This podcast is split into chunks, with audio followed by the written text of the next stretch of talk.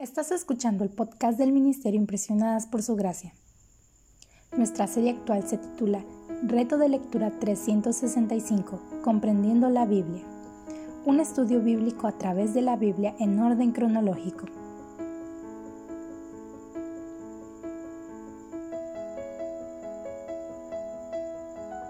El reto de hoy es leer Génesis capítulos 4 al 7 por lo que te animo a que puedas abrir tu Biblia y nos acompañes en este episodio a estudiar la Biblia.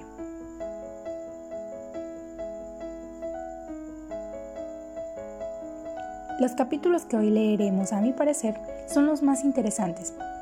Tenemos la historia de Caín y Abel, la genealogía de Adán y sus descendientes, y a Noé y el diluvio.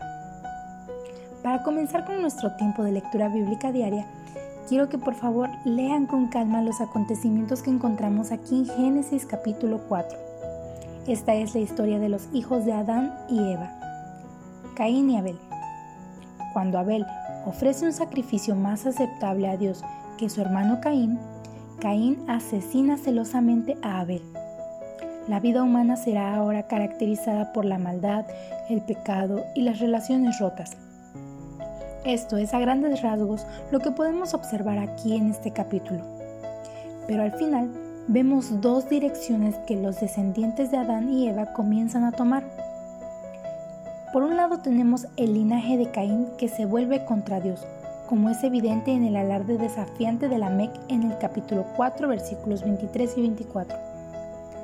Pero por otro lado tenemos a Seth, que sin embargo comienza a buscar una relación con Dios, como se señala en el versículo 26.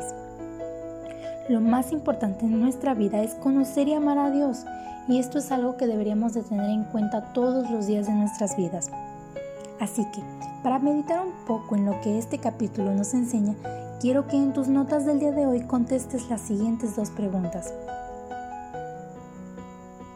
¿De qué manera las líneas de Caín y Seth representan dos formas diferentes en que las personas pueden responder a Dios? ¿Algunas personas en tu vida parecen más cercanas a Dios que otras?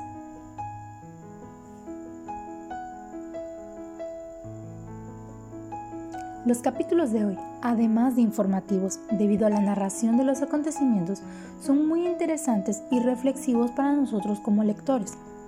Por ejemplo, al leer el capítulo 5 podemos ver el linaje piadoso de Seth, representado aquí por la genealogía de Adán y Noé. Este es uno muy importante y nos enseña que Dios no ha renunciado a la raza humana y que anhela estar en relación con su pueblo.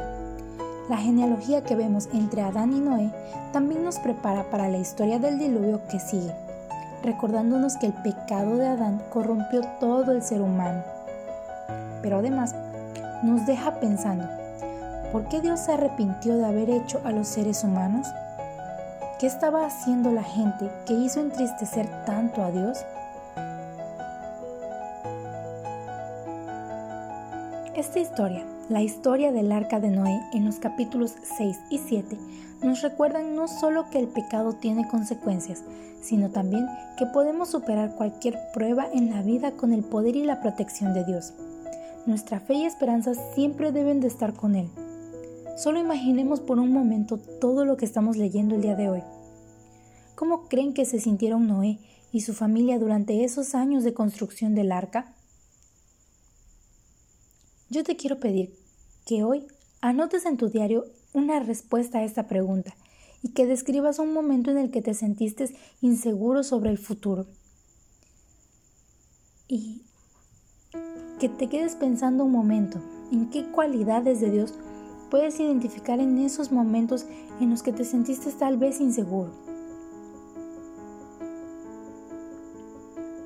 Mientras pasamos un tiempo en las escrituras el día de hoy, quiero animarlos a que reflexionemos sobre cada cosa que leemos y que recuerden que Dios está siempre dispuesto a recibirnos de nuevo como sus hijos.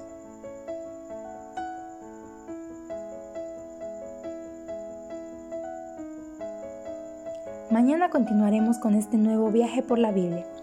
Por hoy, nuestra oración es que el amor de ustedes abunde aún más y más en ciencia y en todo conocimiento, para que aprueben lo mejor, a fin de que sean sinceros e irreprensibles para el día de Cristo, llenos de los frutos de justicia que vienen por medio de Jesucristo, para gloria y alabanza de Dios.